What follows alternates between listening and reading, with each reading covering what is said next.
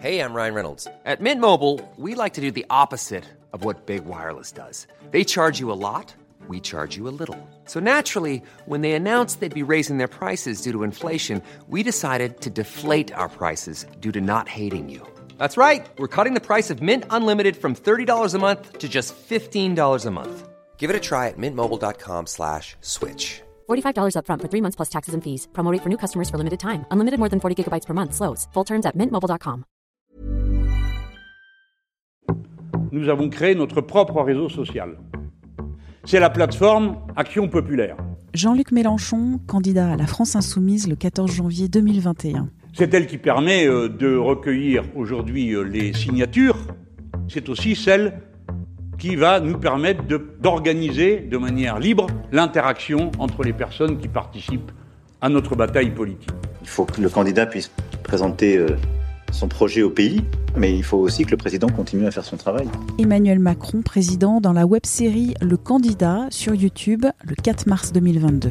Et donc j'ai dû euh, ce matin euh, parler au président Poutine longuement, puis au président Zelensky, et être dans le même temps. Voilà, je voulais aussi euh, soumettre ma candidature euh, aux Françaises et aux Français. Je comprends pas leur, euh, leur, di- leur discours, je comprends pas là où ils veulent en venir, j'arrive pas à cerner euh, ce qu'ils racontent. Magali Berda, influenceuse, le 22 janvier 2022. Donc du coup, je me suis dit, bah, pourquoi je créerais pas une chaîne YouTube pour, avec ma tête, mon cerveau et, euh, et mon intelligence à moi, donc euh, qui est pas la même que la leur certainement, et bien euh, essayer de comprendre qui ils sont.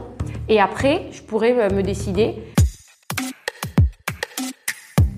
Bonjour, c'est Anne-Laetitia Béraud. Bienvenue dans Minute Présidentielle, notre rendez-vous hebdomadaire où on parle d'élections au mandat suprême, de ses coulisses, de pouvoir, d'argent, de sondages, mais aussi de ferveur populaire, d'idées, de conquête de l'Élysée. Pour ce troisième épisode, place au web, aux réseaux sociaux et les présidentielles.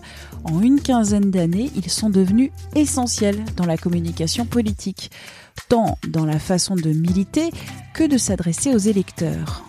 Des messages d'opposition au référendum de 2005, au blog et forum des candidats Sarkozy et Royal en 2007, la montée en puissance de Facebook et Twitter au tournant des années 2010, Aujourd'hui, YouTube, Instagram, TikTok, Twitch, autant de plateformes pour faire entendre sa voix, mobiliser les militants, connaître son électorat. Dans la conquête de l'Élysée, les candidats et leurs équipes chassent autant les likes que les électeurs, même si l'influence réelle des réseaux sociaux sur les électeurs n'est pas quantifiée. Les réseaux sociaux sont-ils orientés? Donnent-ils une prime à certains candidats? En quoi le travail numérique des équipes sert ou dessert les candidats? On en parle avec Je suis Stéphanie Wojcik, je suis maître de conférence en sciences de l'information et de la communication à l'université euh, Paris-Est Créteil et je suis également euh, directrice du département de communication politique et publique de l'UPEC et membre du CEDITEC également, qui est mon laboratoire de recherche. Première question, est-ce que, à la faveur de la crise sanitaire, la campagne électorale 2022 se joue-t-elle sur Internet? Il y a plein d'initiatives de la part des partis des candidats depuis plus, on va dire en France, hein, si je reste en France, sur une, quinzaine d'années. Euh, La crise sanitaire, si j'ose dire, ne fait, enfin, met en exergue ces différentes initiatives. hein. On parlera évidemment de la, campagne actuelle, avec euh, si peut-être la volonté d'être encore plus euh, actif sur le web, dans la mesure où les meetings pourraient être potentiellement euh, restreints. Mais je vois que c'est pas vraiment le cas. Je vois que les candidats actuellement, ils multiplient les meetings, donc ils respectent les règles, enfin avec les conditions sanitaires.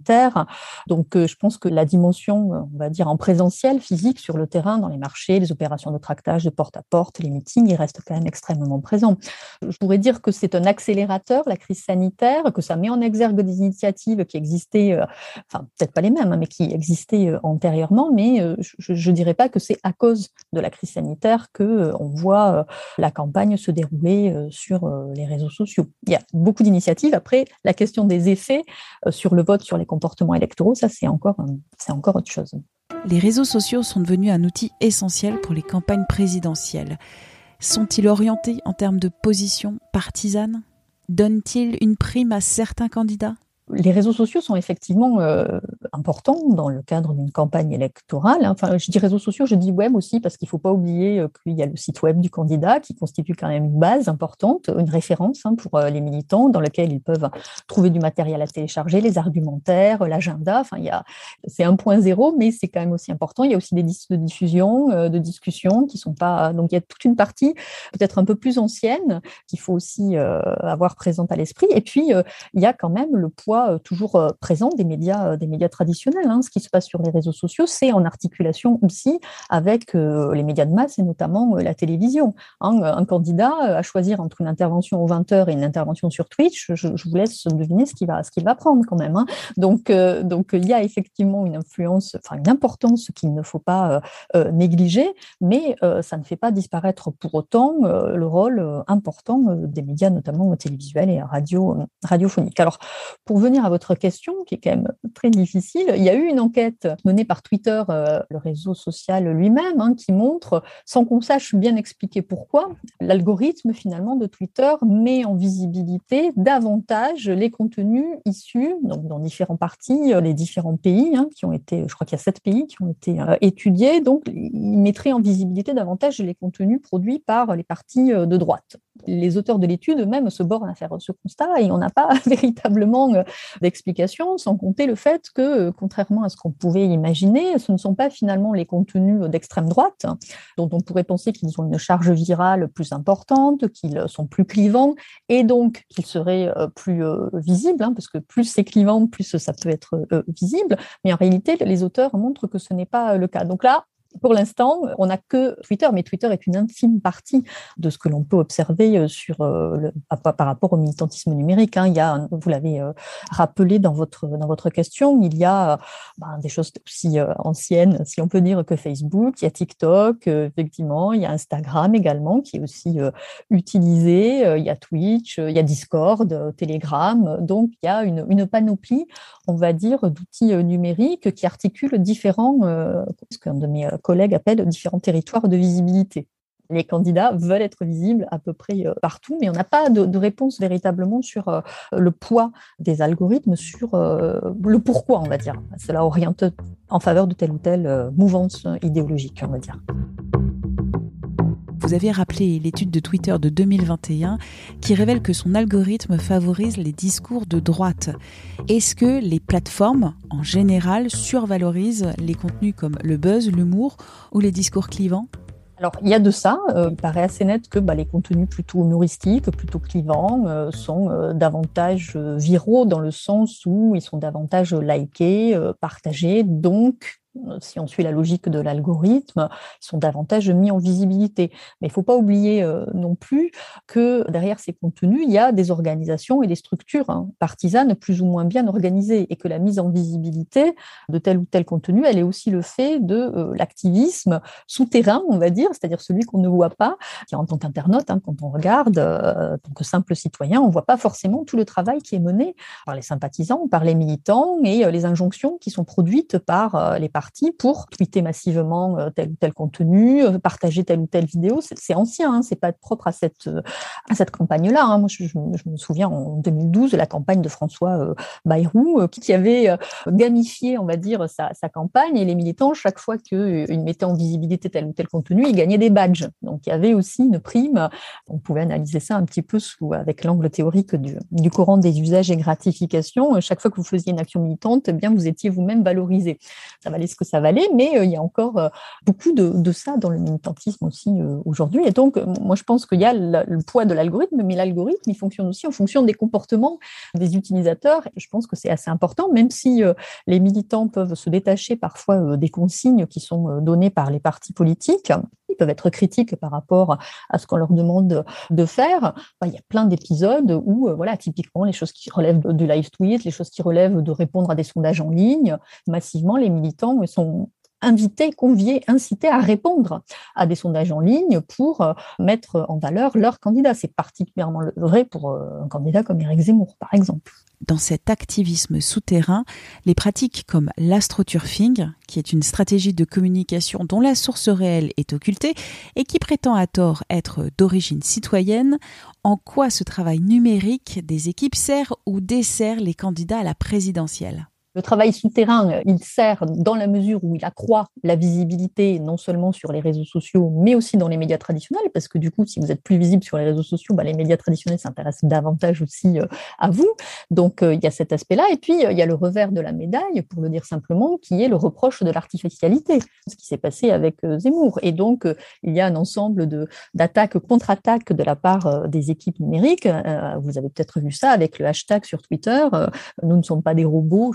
Exactement quel euh, et on soutient euh, Zemmour. Donc, mais c'est une réalité. Enfin, moi, je, je, mesure euh, notamment les les nombres de tweets qui sont postés à l'occasion des, des, interviews politiques. Enfin, je, travaille avec des, des collègues hein, sur ce, projet, et on voit bien que si on compare par exemple Marine Le Pen et Zemmour, en, gros, on a quatre fois plus de tweets qui sont postés sur Éric Zemmour que par exemple sur Marine Le Pen. Donc, on a vraiment le sentiment qu'il y a des militants d'Éric Zemmour, mais qu'il y a aussi une dimension automatisé qui n'est pas euh, négligeable. Donc, mise en visibilité, mais euh, critique d'artificialité euh, de notre de notre côté. Et donc de ce point de vue, euh, c'est pas c'est pas extrêmement positif pour le candidat. Il y a d'autres pratiques hein, qui peuvent desservir le candidat. On pense à, à, notre candidat président Emmanuel Macron, qui a une équipe de jeunes qui produit des affiches, qui teste des affiches où il est mis en scène dans voilà selon des codes esthétiques qui rappellent les séries télévisées. Ces affiches elles tournent sur les réseaux, elles sont également critiquées donc, on en parle, donc ça fait du buzz, donc c'est plutôt positif, parce qu'il vaut mieux qu'on parle de vous, même en mal, plutôt qu'on ne parle pas du tout de vous. En même temps, en termes de crédibilité de la parole politique, et de crédibilité d'un candidat, parce que c'est aussi ça, enfin, une élection présidentielle, c'est aussi enfin, une posture, une crédibilité, un, un, ethos qui fait que si vous apparaissez soutenu par ben, des, robots, c'est plutôt quelque chose de nuisible.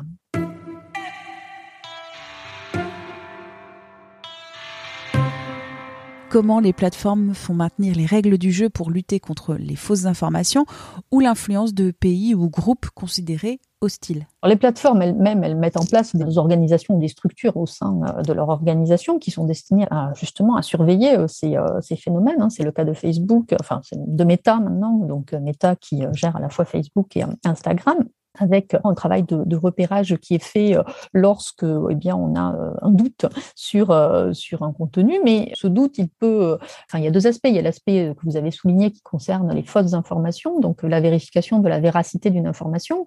Et ça j'ai envie de dire c'est presque pas le travail des plateformes parce que ça dépend de la manière dont on les considère. Mais si ce sont simplement des hébergeurs de contenu on pourrait supposer que ce n'est pas leur travail de vérifier la véracité des informations mais que c'est le, le, job on va dire ben, des journalistes des euh, internautes qui euh, lisent ces euh, informations. Et puis après, il y a ce que vous avez appelé l'ingérence. Alors c'est un soupçon qui est très présent depuis l'élection de Donald Trump aux États-Unis, hein, le fait qu'il y ait des puissances étrangères qui pourraient venir influencer les résultats d'une élection en mobilisant, on va dire, des petites mains pour pousser, on va dire, tel ou tel contenu. Bah, là-dessus, n'y a pas vraiment d'action. Euh, Twitter a une, a une action, euh, on va dire un peu, euh, on va dire un peu cosmétique, puisque la plateforme suggère de vérifier les contenus que l'on partage avant. Enfin, vous avez cette fonctionnalité qui fait que lorsque vous cliquez sur un tweet, on vous dit, ben, vous vous apprêtez à partager une information que vous n'avez pas lue. Est-ce que vous ne voulez pas d'abord la, la vérifier? À noter enfin que le gouvernement français a mis en place une agence Viginum chargée de la protection contre les ingérences numériques étrangères pendant cette campagne la Russie, la Chine, la Turquie, les conspirationnistes américains sont particulièrement surveillés. Minute présidentielle, c'est le rendez-vous politique du podcast Minute Papillon préparé par Anne-Laetitia Béraud avec Charles Détieux. Abonnez-vous gratuitement à Minute Papillon sur toutes les plateformes de podcast, c'est gratuit et vous retrouverez ainsi notre millier d'épisodes diffusés. Merci de votre écoute, à très vite.